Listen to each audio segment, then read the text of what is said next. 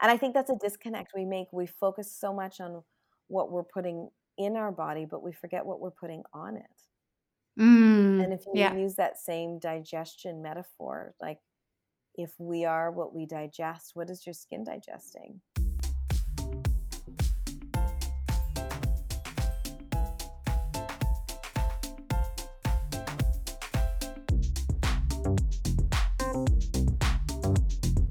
Welcome to the Heidi Hauer podcast, where well-being and health meet personal fulfillment and professional success. Hosted by me, I'm Heidi, a holistic health coach and mindset mentor, here to guide you to uncover and receive what you truly want in and outside of work. Today's guest is a proven and passionate entrepreneur. She is named by Profit Magazine as one of the top 10 emerging women entrepreneurs in Canada and recognized by the Indo Canada Chamber of Commerce as Female Entrepreneur of the Year. She has become a thought leader in the areas of entrepreneurship, resilience, and diversity, equipping Fortune 500 companies with the tools to keep women in the C suite and advance diversity in the workplace. Building on that success, my guest launched Sahajan, an evidence based natural skincare line based on the ancient science of Ayurveda. With Sahajan, she brings together her entrepreneurial background and her knowledge from over 15 years working in and consulting to the pharmaceutical industry. My guest is a young leader with the BMW Foundation and an active business mentor to other startups. She lives in Toronto, Canada, with her husband and her two children. Welcome, Lisa Mattam. Oh, thank you so much for having me, Heidi. This is such a pleasure. Such a pleasure. the world is not necessarily short of beauty brands, but you made it happen and you created a new one. What made you really found your own skincare? It was nothing I had planned. If you had told me mm-hmm. 10 years ago that I would have a beauty brand, I wouldn't have believed you in the slightest. it was all, it was d- definitely happenstance. We talked a little bit about my my career previously. I had worked in the pharmaceutical industry and then I transitioned to consulting, consulting back to pharma and another uh, a number of other industries. And I remember coming home when I was pregnant with my second child and my daughter who was almost 3 was at the top of the stairs. She'd gotten into my skincare while I was out, and she had it all over her face and her arms and everywhere, super, super thick, all over the place, the way kids put things on. And I remember thinking in the moment, like, wow, she's she's so cute, and oh my gosh, that's so much money on your face. um, but I also remember looking up and thinking, you've got to take that off. I have no mm-hmm. idea what my products are going to do to your young, beautiful skin. Mm-hmm. And I mm-hmm. took her to her room and I said, if you want to play with things, these are the things that you should play with. And there were all these little bottles that my parents had brought for me from India, things that they would have used on me, their parents would have used on them. And it was in that moment that I thought, if my skincare isn't good enough for her, then it certainly isn't good enough for me. Mm. And if I mm. really believed and trusted in these oils and these ingredients, in even my family history, I needed to spend some more time in it and, and and go back there. So it was in that moment that I made the shift to clean beauty, full stop. But it was also in that moment that I thought, you know, two things. Why had it taken me so long to get here? You know, for the most part, and I, and I know the beautiful work that you provide for people. You know, for the most part, I try and live a life of wellness. You know, I, I mm-hmm. however you want to describe it, I fell off. I'm not going to say you won't see me eating a cookie or anything like that. but, you know, I've been practicing yoga since I was young. I grew up with wellness all around me. So why hadn't I got there with my skincare? And I think it was two things. I think one, we really buy skincare because we want it to work we feel tired and we want to look, look less tired. We feel like we're getting mm-hmm. older and we want to look like we're not aging. We feel like our skin is red or dry or whatever it is. And that's why we're buying our skincare. And so I wanted to show people that they could get those same results that they wanted from their skincare and and the results that they get from any conventional product and they could get it from a clean product. And to mm-hmm. me the the the best way I could do that was going back to what I knew to be intuitively true. And when I did that work, I realized what I considered to be family tradition was quite steeped in the science of Ayurveda. My parents being from south of in, the south of India, it's really the epicenter of Ayurvedic study. So their mm-hmm. lives you know, we didn't talk about Ayurveda growing up, but their lives were surrounded by it. My life was surrounded by it in the way that we interacted every day. And so I said, you know what? I'm going to take this old world science that I believe in and I know it to be intuitively true, and I'm going to marry it with modern science because this is what I was raised. You know, I, I, I have yeah. a science degree, I worked mm-hmm. in pharma. And so that's what we did. We worked with two Ayurvedic doctors in India on the formulations, pharmaceutical chemists here our two of our best selling products actually have clinical trials against them so that they can mm-hmm. stand next to a, a, conventional product and and i really believe that ayurveda is the gateway to beauty and wellness and i wanted to prove it to people. Mm. what are typical mistakes you notice that people make when it comes to beauty routine or um, which kind of products they use on their skin? What is something that was a interesting insight even for you where you think hmm why are people doing that? I think there's a couple. One big one is that people don't let give their routine a chance to work so mm-hmm. we're such a results oriented um, we want a quick fix we want to be yeah. able to do something and tomorrow it's different and one of my biggest learnings was that you know we needed to be part of the educational process that says yes you're going to see a difference and we have some people you know i got a Instagram message from someone over the weekend who said, I used your beauty oil and in the morning my face looked different. And that's amazing. But, you know, what we tell people, and because I have a scientific background, is this is what you'll expect to see in four weeks. This is what you'll expect mm-hmm. to see in six weeks. And and that learning becomes critically important because you also meet these amazing, amazing women who open up their cupboards and it's like a litany of brands and products and they say you know none of them worked or this one didn't do this and it's you know the first thing i would say to people is you need to give your products a chance mm. you need to give your products a chance and they and they will tell themselves to you if they work or if they're right for you but you need to give things a chance that's probably the biggest takeaway i would have about skincare and how we use it that's interesting. Yeah, I like that a lot because, of course, when it comes to changing your healthy living and healthy eating, it's the same thing mm-hmm. because the body needs time to adjust and to, um, yeah, cleanse itself, detox, rejuvenate. So it's not going to happen overnight. So the the one maybe sugar detox day is not going to, yeah, change everything. Yeah, it's, it's really something that we have to also understand that it takes some time and patience mm-hmm. is, is an mm-hmm. element there. Mm-hmm. And it, it's a good education for both you and I in our respective industries because you understand why people then go and say, well, no, I'm going to go get Botox, or no, I'm going to go take this probably unhealthy supplement because I just want to lose all the weight tomorrow. Right. Or I mm. just want to clean, you know, I just want the results now. And, and it's, it's, it's teaching all of us we need to slow down a little bit and ask ourselves what's better for the long term and what's going to help us and what's going to serve us. Very good point. The ancient Indian wisdom of Ayurveda medicine is a key pillar in your philosophy. What do you particularly like about it? What I love about it, I love a few things about it. So I love that it's, I mean, I, I, the fact that it's uh, an ancient science, it's 5,000 years, you know, it tells you that it's time tested. Mm-hmm. But what I love about it is, and what's surprising about it is, is that these ancient Vedic texts, these were revealed to the Vedas, and these ancient texts, they they contain a lot of information that we're now using in modern society. Um, and what they do is they one they provide a really good basis and framework to live a life of wellness, to live a beautiful life.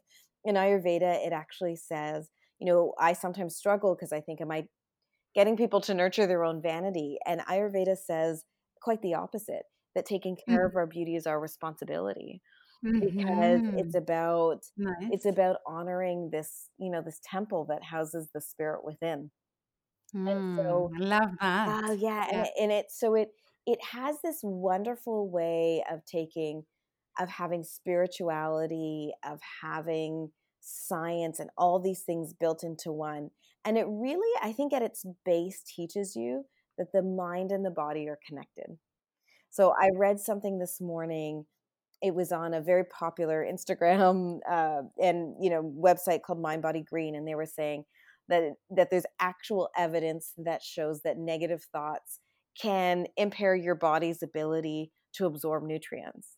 Mm-hmm. And Ayurveda has been saying that since the beginning of time. I remember mm. going to India. I was maybe 14 years old and I was really sick. I get stomach sick there a lot and my and I I was taking some remedy that my family had put together and I was making a face and my cousin said to me, "You can't make that face. You have to honor it." And I remember thinking, mm-hmm. "Oh my gosh, why is everything so complicated? um, let me just take my medicine." But um, but there's you know I think Ayurveda provides that basis, and it also says we can play a proactive role in managing our wellness. It, it isn't out of our hands.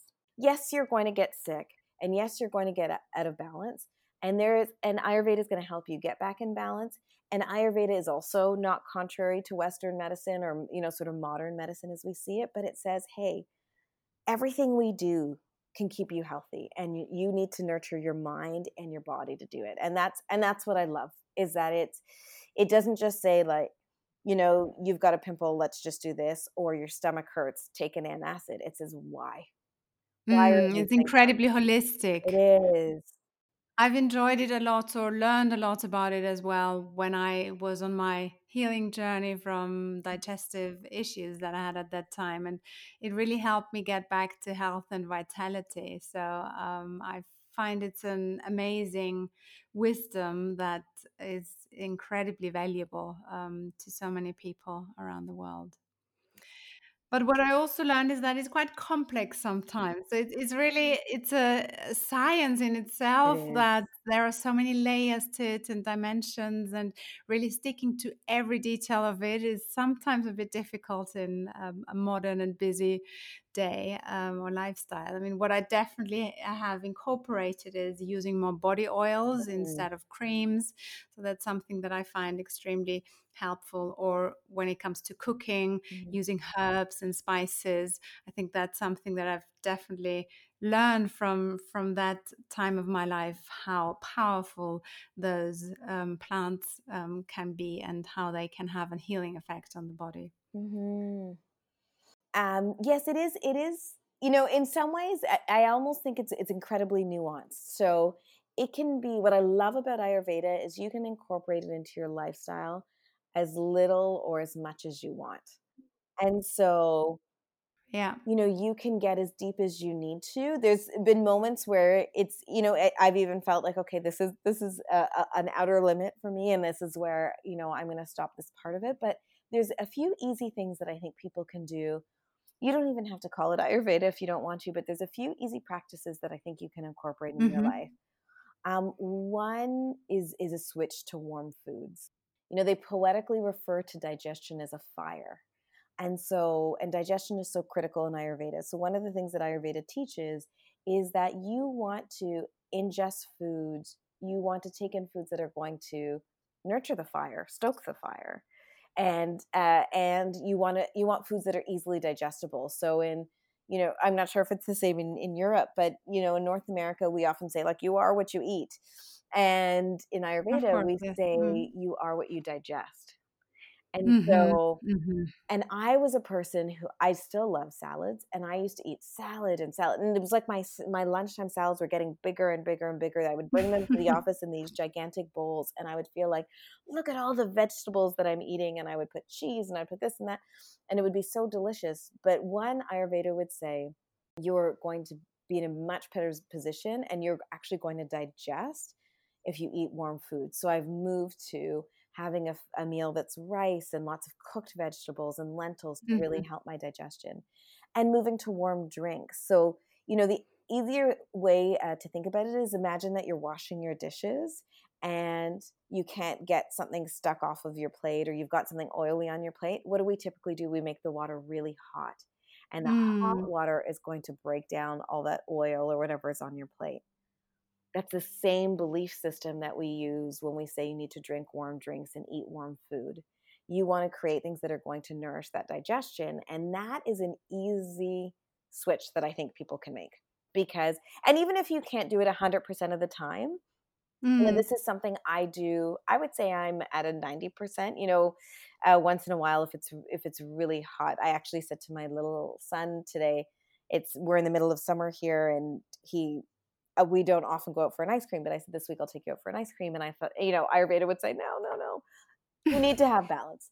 But 90% of the time now, everything I do is warm, and it's really helped my digestion.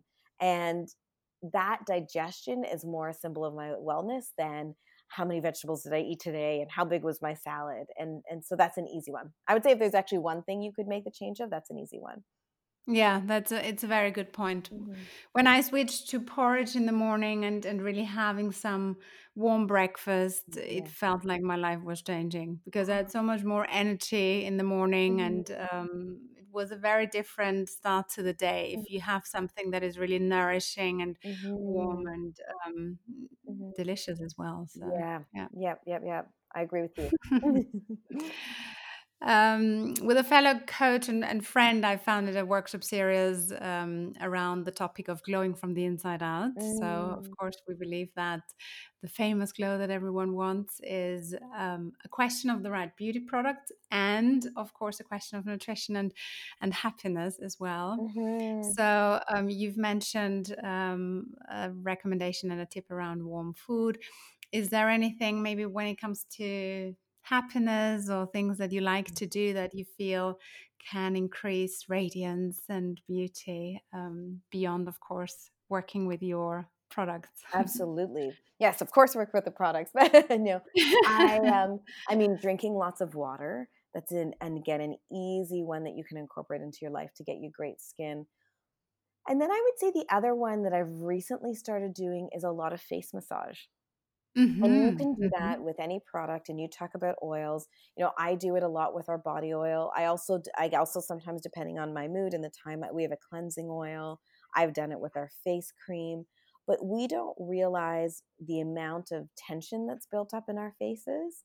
And mm-hmm. and mm-hmm. if you think of your face just like how you would work out your body, you want to work out your face so that you can do two things. One, you can relieve tension and you can create better muscle and you can actually help to sculpt the face. So, from a skin sort of beauty perspective, you can help to sculpt with certain angles.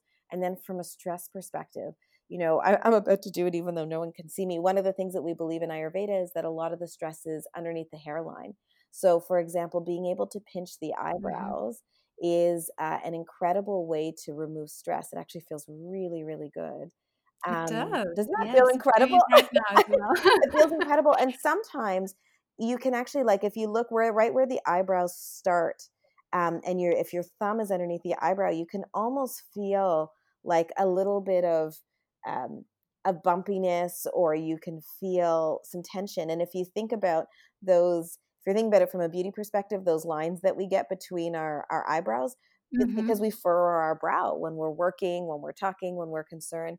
So that's going to un- unleash that but also it's a beautiful stress point and so I do a mm. lot of, of face massage. And even if you can look one up on, on YouTube or anything, but it's an easy way, again, to get that glowing skin and you feel like you've nurtured yourself after you've done it. It's an extreme moment of self care. So it kind of serves Beautiful. so many needs. Yeah. It, it serves your heart, it serves your mind, and then your face actually starts to change, which is amazing.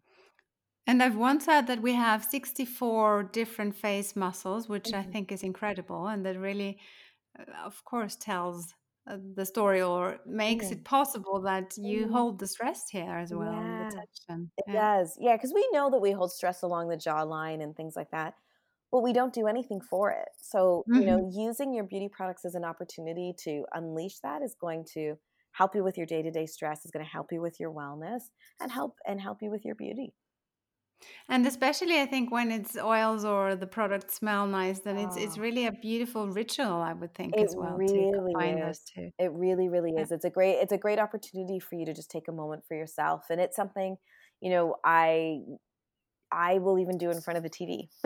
you know, before I go to bed, I've already washed my face, I've brushed my teeth, I go downstairs and while I'm watching TV, I will do something like that and it makes such a big difference. Fantastic. Mhm. Wow. So let's talk about your life as a businesswoman. Yes. Entrepreneurship has its ups and downs. It's mm-hmm. nothing for the faint hearted. Mm-hmm. What are you most proud of on your own journey? Come to the conclusion that I think what I'm most proud of is developing my resilience. Mm, and mm-hmm, so mm-hmm. I think in life, life is a roller coaster and we're being forced to pick ourselves up a lot. And entrepreneurship is sometimes that journey exacerbated. It's that, you know, I've never met an entrepreneur who just said, Yes, this was very easy. or that, a walk in the park, in the park all time. It was just like my job used to be, you know, coming in and coming out. And so there have been great moments of stress, of upset. Um, uh, beautifully, you know, someone described it to me as being stretched to the edges of your skin. And I, I believe what I'm most proud of is is that in those moments, while I may have felt you know, very upset, very, um, you know, like I've been, whether it's, I felt like I've been pushed down or whether I don't see the road ahead. I'm proud that I got up and that I, mm-hmm. and that I keep, kept trudging forward because even in the most successful businesses, and we've all read the stories, there's, there's moments of extreme challenge. I um I don't know if you're familiar yeah. with Rebecca Minkoff, but she has started mm-hmm. this beautiful female founder collective, and she sells she's you know uh, in my she's probably like a cajillionaire or something like that you know and she sells purses and clothes and all these things and i saw her speak last year and it was very comforting because she said you know people think that these challenges are just at the beginning and she shared some of hers but then she had shared one that had just happened a few months prior they had switched warehouses right before the holidays and there was a glitch in their system and people ordered all these purses before black friday and they didn't deliver them Oh my god. And she said, yeah. you know, and I googled it and it was in, you know, Business Week. It was in these major major newspapers and online and everywhere about this this mistake that they she made and she said and even then I just wanted to hide. So I, mm. I, I, think the the you know when I heard that I thought okay if you want to hide sometimes I don't feel so bad that I do, but also I think that's the thing I'm most proud of is is that I had to develop that resilience to say okay that hurt and I'm back. Yeah, that's probably one of the secrets and and I'm wondering what what makes you so resilient in those moments. I mean, you've mentioned on on Instagram such a lovely heartwarming message about your dad and mm. how he taught you to believe in yourself. Would you think that this is somehow the core why you can get up again when it's difficult, why you believe in yourself even though it might be raining and not sunshine all day long? I think so. I think you I think as an entrepreneur we all have an inherent belief that we can do this or we wouldn't we wouldn't be mm. there. What my father particularly taught me and you know my parents' journey they moved to Canada, you know, very in some ways typical immigrant story with you know very little in their pockets they shared an apartment with another couple you know they they really built a life here and um, what I didn't appreciate till I was an adult was how much struggle they had because I didn't feel it as the, as their mm-hmm. child because it felt like I had everything that I needed and I took lessons and I played the piano and I took dance and I didn't realize that you know they were probably wearing the same clothes that they had been wearing for the last four years. But within that journey, the one thing um, you know my dad really uh, leaned into was spirituality um, you know, almost the spiritual mm-hmm. side of Ayurveda, but and and very much that sense of like you have to believe. And so we were raised as practicing Catholics, and my parents are still mm-hmm. Catholics. I, I am as well. But they really like even when I was going through exams and all of those things, he had mantras he would teach us. He had all of those things, and they are very, very powerful. They can move you from I don't think I can do this to I can do all things. And so those though that that mindset switch um, has become is very important and i'm very i think grateful and lucky that it was taught to me very young. Mm. Mm. yeah i feel that chanting mantras is extremely powerful especially if you do it not just one song or one mantra but longer. I, I regularly go to sessions and afterwards I always feel completely light and happy and as you say like I could take on the world. Mm, absolutely it's really beautiful. Um, I mean you mentioned faith and um, I was wondering do you have a favorite Indian goddess? And if so which one is that? I would pick Durga uh, also known mm-hmm. as Kali because she is she's often denoted if people are googling her but she's often denoted with her tongue out. She's very fierce and she's often considered to be the goddess of transformation. Mm-hmm. and i think of her a lot because as women as as an entrepreneur i've been called to transform i've been called to transform the business you know even in covid i've been called to do transformation and so mm-hmm. what i like about the goddesses is that the goddesses in some way and you know hindu scholars might see it different but the goddesses in some way to me what's fascinating about them is they possess human like characteristics different from other religions where where you know or, or monotheistic you know one god religions where god is doesn't have those feelings or emotions um, mm-hmm. and so what i love about her is she inspires that transformative power and again when we think about resilience what's required is that belief that i can transform yeah. the situation kali mm-hmm. good Um, being an entrepreneur is one of the roles you carry in your life. And the other one is, of course, being a mom of two children. When it comes to combining family happiness and your individual career success, what's the trick or what are the things that are mm-hmm. the hardest and or what what are recommendations for people that are embarking on this journey? Mm-hmm. I, w- I wish there was a trick. I would why if there is i need somebody to tell me. Um, and i often think like 20 years from now my kids are adults i'll know if, if what was successful. But i for me you know there's been a few things. I i don't believe in the concept of balance per se when it comes to that, what I believe is there are going to be moments where your family needs you more and you need to mm-hmm. flow with that and you need to be okay with that. And there's going to be times where the business needs you more. Uh, yeah. and you need to flow with that. And so I've I've tried to use that that sort of idea of of there's you know there's we're we're always working in this equilibrium.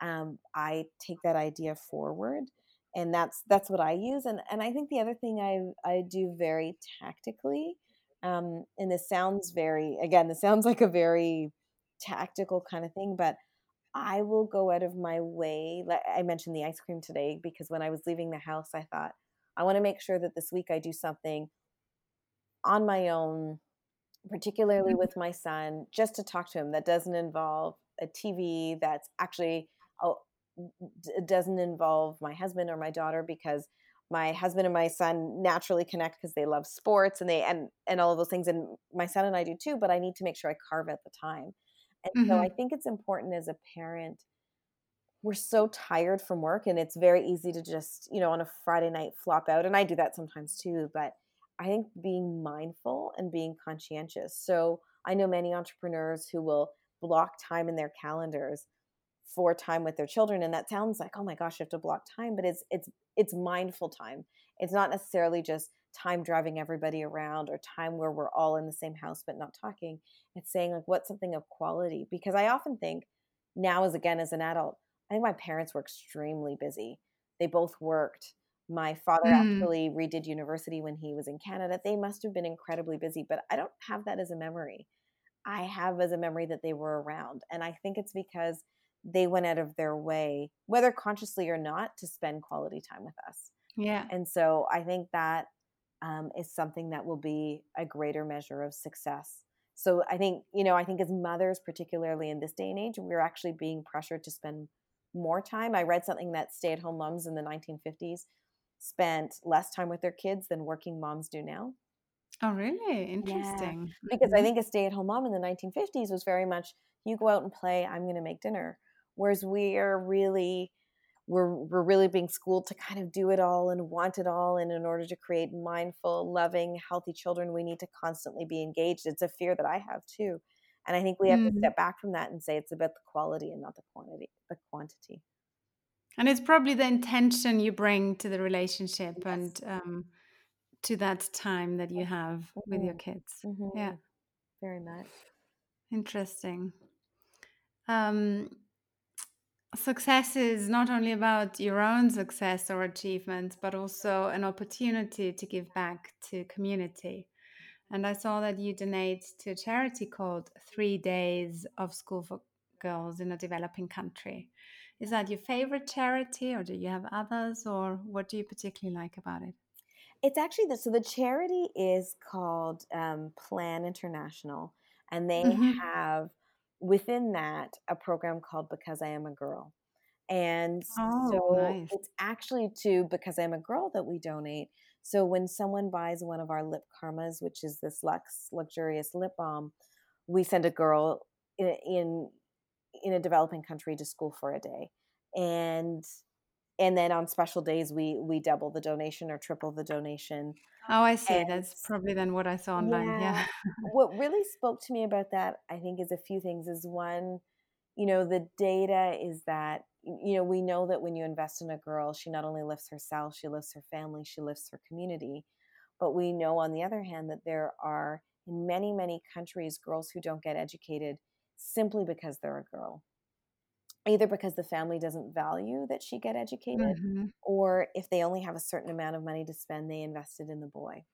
And so that's something that really speaks to me. It hurts my heart. Um, and having you know traveled to a country like India growing up, and I've also you know traveled to the Middle East now as an adult, and you know into different countries. You you start to see that that consistency that sometimes that that girls aren't given the the power to even advocate for themselves or to navigate their own future. And so to me, supporting an initiative like this becomes really important because, again, you support her, she supports her family, she supports her community, but she can navigate her future. And mm-hmm. I think mm-hmm. that's something that's often take away, taken away from these girls because they aren't educated. And, you know, when they're not educated, they have to get married earlier or they're forced into arranged marriages. They have they have less opportunity. So being able to give someone choice to me is is incredibly important, and it's something uh, I feel strongly about. And I also felt strongly as a business, even in our early days, that we needed to give back because yeah. it's important. It's it's important. You know, there's this concept of seva, which is that we all have this responsibility to be of service, and I believe in it. But also, as as a company, we can't just take. We have to be part of a cycle that gives back, and and that spoke to me heavily. I've always been involved in women's issues. Even in in university, I was chair of the gender equity committee, and so that is a that's an area of personal passion. Mm-hmm. Mm-hmm. Beautiful. So, if you could share one message with all the women in the world, what would that be? Oh, that's, I think that, you know, to our last comment, that you're amazing and that you have the ability to navigate your mm-hmm. own future. And I think that's something we don't often realize or believe, or we feel very much confined to the boxes that have been predetermined, whether it's by our parents, by our jobs, by our roles, society. by our children, mm-hmm. by society, and that we do have this incredible capacity. I, you know, we're in the times, we're in interesting times because of COVID 19. And, you know, I spend a lot of time on Instagram because of the brand. And so constantly getting this floods of messages. But you see, you know, you see snippets of, you know, look at the leaders that have really managed COVID and it's a, it's a number of pictures of women or you see the amount of incredible change that women can make and and and what i would say to that end is i'm not saying to your community or your listeners we all need to go out and and you know if it's not on instagram it doesn't count but it's more we all have the capacity to grow and and heal and create and maybe our biggest contribution is in who we support or in who we mm-hmm. raise yeah. or in who whose hand we held when they're when they're down but we have that capacity and and i think we shouldn't let anyone whether it be ourselves as women or men or anybody tell us different. Yeah. Yeah. It's far more than complying with standards is really about using that innate ability that we have to create our life. And to find that as you talk about goddesses is to find to find that that sort of uh, it sounds really trite but to find that inner you know that inner capacity to recognize yourself as a goddess. Mm. To allow ourselves to to see our own beauty i think is also um, not so easy for everyone. no, no, I know. I, I mean, I, I struggle with it too sometimes, right? It, where I'm in the beauty industry now, and the days that I don't wear makeup or do my hair, I feel, I think, what, and then I have to go back to who I am and and say no. Yeah. The beauty comes from within. What are your favorite products from your skincare line? Oh, oh my gosh. Have, yeah, I love them all. I mean, it's like switch and change and mix and match. I think if someone is trying the line for the first time, I would recommend three things. One would be we have this Nourish face cream. It's our best seller. It's actually sold out at the moment, but it'll be back in two weeks. It's our best seller. To me, it's sort of Ayurveda meets science at its best because it's this beautiful elixir of an ingredient called triphala, which means three fruits. One of those mm-hmm. fruits has 20 times the amount of vitamin C as an orange. So it's considered the most antioxidant rich fruit in the world. So it'll really help to brighten and protect the skin.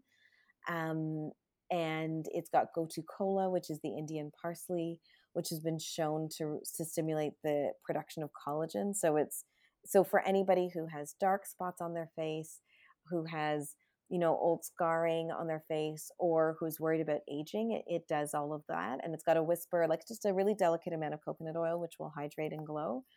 Um, but it's become this sort of universal, it's very thick and rich and luxe. So if anybody has red, dry, sensitive, you know, eczema prone mm-hmm. skin, they love it. And I would say I'm none of those things and I still love it.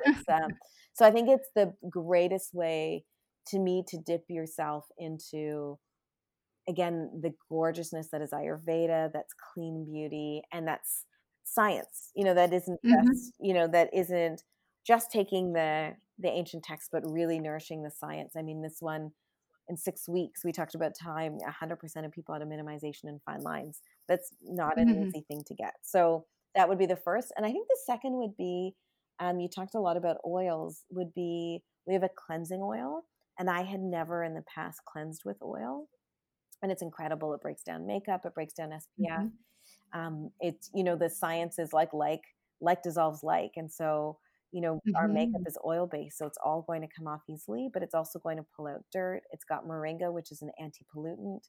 It's um it's pretty special. So those maybe I'll I'll stop there, but I would say those are the two. So the starter kit. Yeah, that's it. And to which countries do you ship to, or how does ship, uh, distribution yeah, work across across the world?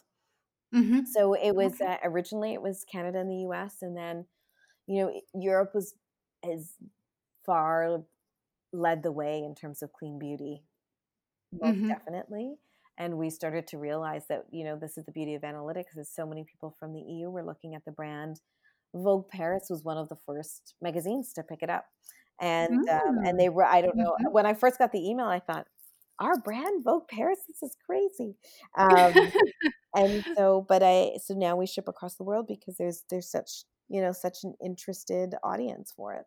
Can't wait to try them out myself. Oh, I need you to. We'll we will make that happen. and I, I really like what you said at the beginning that you've always had well-being as part of your lifestyle, but that skincare wasn't yes. the mm-hmm. wasn't an element of it, or you didn't really consider it as as mm-hmm. an area to look at. Mm-hmm. And I think that's a disconnect we make. We focus so much on what we're putting in our body, but we forget what we're putting on it.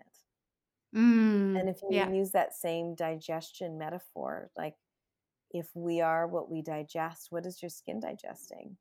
Yeah. Mm-hmm you know, and some of the ingredients in our products, I personally like triphala, I take as a supplement, and it's in our products. Um, moringa, which I talked about, it's like a gorgeous anti-pollutant, yeah. antioxidant. I we put it in our soups and stews. Yeah, mm-hmm. no, I, I love that. I also use moringa. Yeah, mm-hmm. so it's it's good to have it inside and put it on the face. Yeah. yeah. Great. Well, thank you so much. This was a fantastic conversation. And um, yeah, I wish you all the best for this amazing brand and your company and your life. oh, thank you so much. I wish the same for you. Thank you.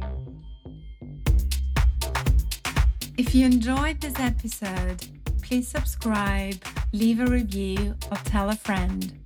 To continue your journey towards work and personal fulfillment, sign up to my newsletter for regular inspiration and updates.